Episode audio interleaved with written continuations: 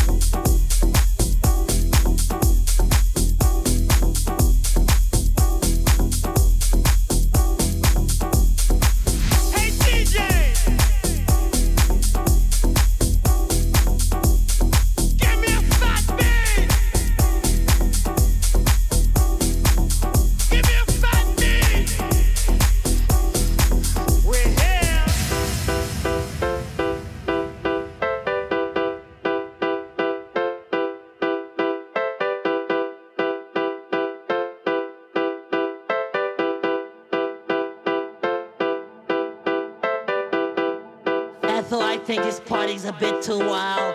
That guy there was talking about house music. I, well, I don't know what it is, Ethel. Oh my God, look at that guy with the green hair. Oh, Ethel, let's get out of here.